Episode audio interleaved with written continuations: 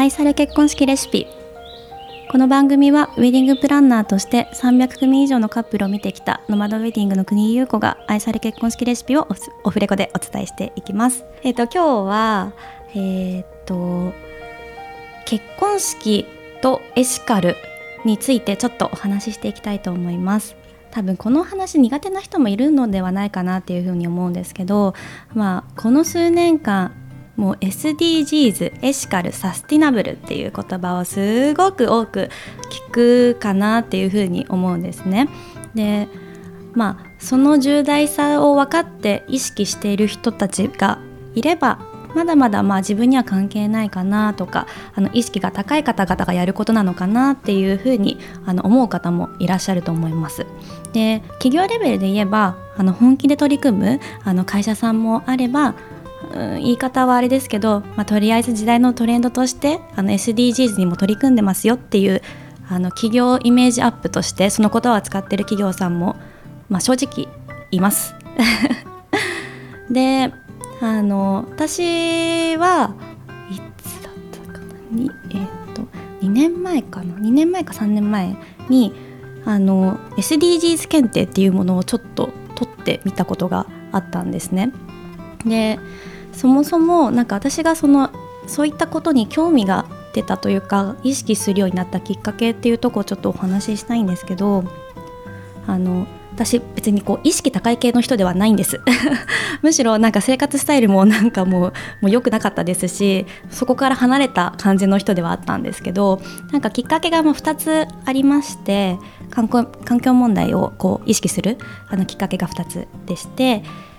えーと、1個目がその幼少期の体験と記憶になるんですけどあの私母親がフィリピンの人で小さい頃3歳から7歳くらいまであのフィリピンに住んでた時期があったんですね。でその時、まあ、今もまだあるんですけど本当はなんかえーと、フィリピンってマニラが首都になるんですけどなんか首都を車で走って、あのー、信号待ちしているとストリートチルドレンの子たちがたくさんいたりとかもうほんと小学生の子たちがあのもしかしたらまアジアあるあるかもしれないんですけど車の窓をこうトントントンってしてこう物を売りに来たりだとかあのしているんですね。でそういった子たちって本当にその日食べるものに困ってたりしてますし学校にも行けないっていう子たちを本当に身近に感じて過ごしていた数年間があってでそれで日本に戻ってきてそしたら日本ってもう、まあ、そういう子ってなかなかいないじゃないですか。でこんなに国によって違うんだっていうのを小さい子ながらになんとなくずっとそれが心の中にこう残っておりました。で、えっとまあ、それが1個のあのきっかけともう1個があの結婚式後あの結婚式が終わった後の片付けの時にあまりにもゴミが多すぎてなんかうんって思う時がたまにあってえなんか一番個人的に衝撃衝撃というかうんってなったのが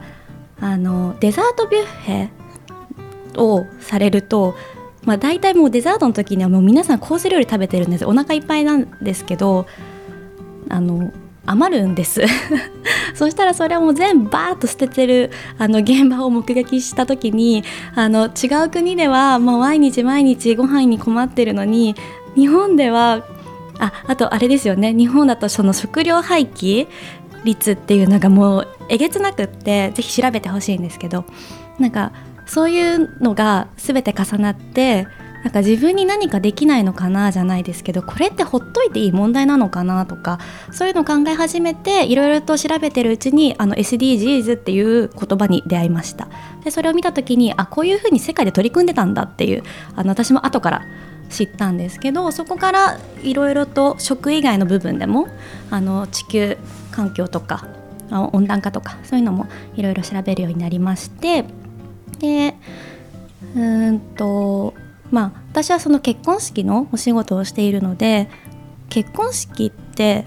関係ないことのように見えて実はできることっていうのがあるんじゃないかなっていうふうに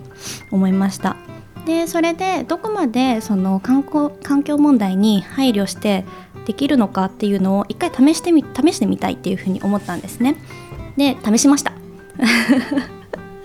あのそれっていうのがあの撮影になるんですけどあの実際にそのウェディングとしてまだやったことないんですけどあの撮影の時にあの関わるもの全てをエシカルにどこまでできるかっていう挑戦を しまして、まあ、エシカルウェディングですねいわば。で何をしたかっていうとまずヘアメイクヘアメイクはあの動物実験していないものだったりとかあの不純物がこう少ないものあまり入っていないものあの全てオーガニックコスメ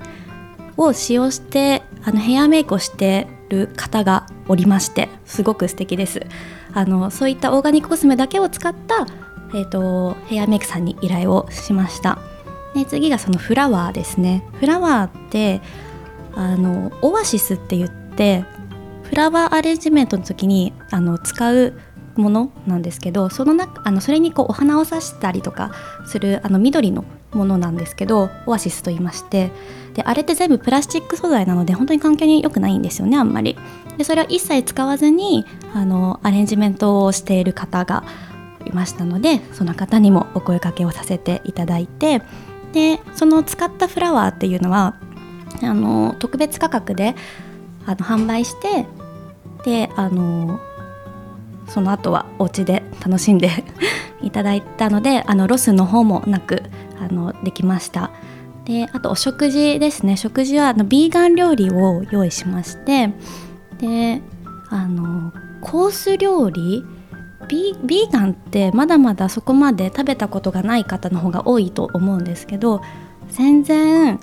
美味しいなっていうのに本当に驚いてあなんかビーガンでコース料理ってできるんだっていうふうに思いました。あとはドレスも、えっと、麻素材のドレス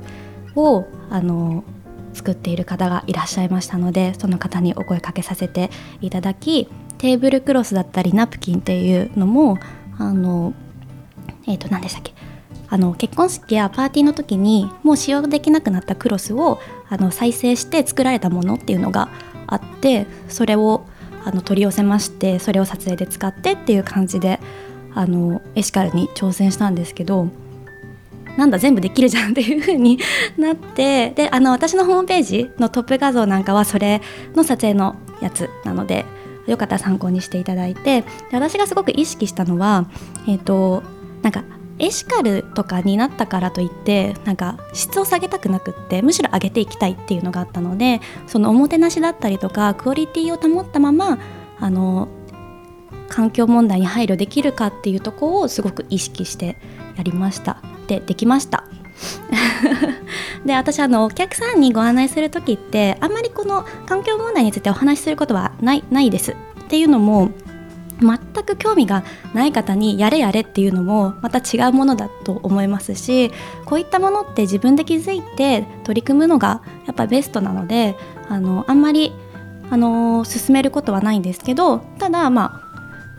興味がある方ってそういうのにあの、まあ、見てくれてると思うので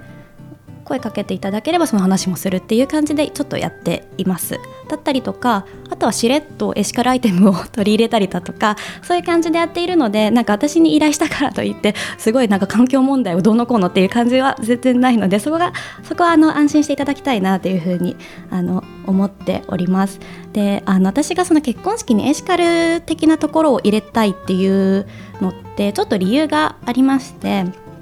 でえっと、環環境問題って多分普通にお仕事したりしてるとあんまりあの自分に関係ないような気がするってこともあると思うんですけどでも実はそうでもなくってでこれを、えーと、自分ごとのように捉えるきっかけっていうのが1個はお子さんが生まれた時に考え出す方きっかうんとあこれはちゃんとやらなきゃって思う方が多い気がするんです。例えば自分の子供を産んで自分の子供たちの時代をより良くしたかったりだとか子供になるべく添加物などが入っていないものを食べさせたいとか子供と自然がある場所で遊びたいとかそういったことがきっかけであの環境問題をちゃんとやらなきゃっていうふうに思う方っていうのがなんとなくこう多いような気がしていてで結婚式ってその2人の人生のスタートの日というかあのスタートの時に私がそのお子さんが生まれるいずれかはそのお子さんが生まれてきっかけそのそれがきっかけになって環境問題にあの興味を持つのであればだったらもっとその手前の結婚式の時にあそういえばあのプランナーなんか言ってたなじゃないですけどそういう一個のきっかけとして気づきとしてあの伝えていきたいなっていうふうに思ってなるべく結婚式に入れたいっていう思いがあるんです。強制はしないんですけどしれっと入れます。なんでそうそうですね。でまあ何がいいかって、まあ、もちろんの結婚式をするだけでももうすごく素晴らしいことではあると思うんですけどなんかそうこうだけじゃなくってその裏のことまで考えてあの取り組んでいるっていう風なことがあったらもっともっと素敵な世界になるなっていう風に思っているのでちょっと結婚式とエシカルっていうのはあの私の一個のテーマだっていうことは知ってもらえたらなというふうに思います。はい今日は以上です。また次回も楽しみにお待ちください。